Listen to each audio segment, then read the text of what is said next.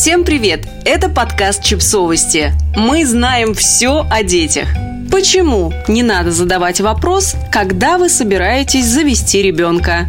Блогерша Адель Барбара, создательница проекта The Real Mama, написала пост о том, почему не нужно лезть к людям с подобными вопросами. Запись набрала 54 тысячи лайков и более 20 тысяч репостов. Вот что она пишет.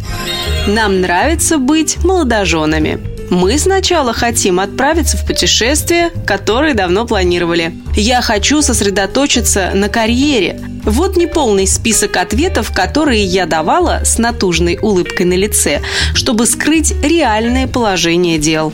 И я не всегда была такой миленькой. Однажды я ответила, вообще-то, блин, это не так-то просто. В то утро у меня начались месячные. Опять. Нам говорили, что мы не молодеем, а часики-то тикают. И поверьте мне, я знала это лучше других.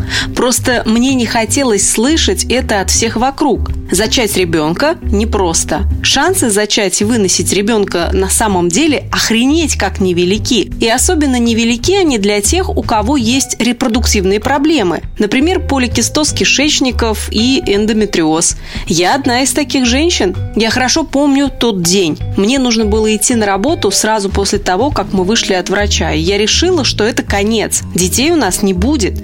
Мой оптимистичный муж сказал тогда, что мы можем попытаться пройти курс лечения и что это не конец. Мы даже откровенно обсудили возможность усыновления. Нас предупредили, что если решимся, путь к родительству будет очень длинным. ЭКО – это отстой. Это самый агрессивный, уничтожающий, дорогостоящий и эмоционально болезненный опыт в моей жизни. На самом деле ЭКО меня сломало. Это настолько затратный финансово и эмоционально процесс, что он попросту пожирает все твои мысли. Когда у тебя проблемы с зачатием, кажется, что все вокруг только и делают, что беременеют. Поначалу тебе легко за них радоваться, но впоследствии испытывать радость становится все труднее. Особенно тяжело даются детские дни рождения. В какой-то момент мне стало так плохо, и я была так подавлена, что перестала посещать подобные мероприятия. Прошел год, и я собиралась на работу и решила сделать тест, заранее зная, что результат будет отрицательным. Я вернулась в постель, в которой меня ждал муж. Он повернулся и спросил, «Ты беременна, да?» Да, это было так. У меня не было слов. Все мои эмоции были на лице.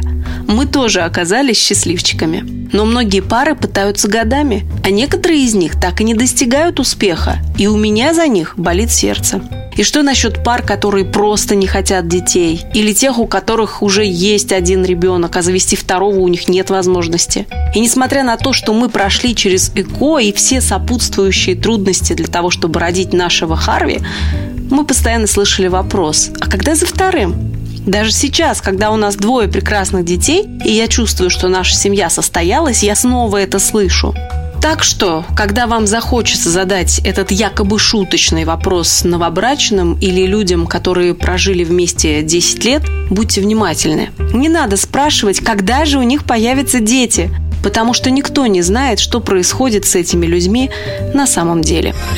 Подписывайтесь на подкаст, ставьте лайки и оставляйте комментарии.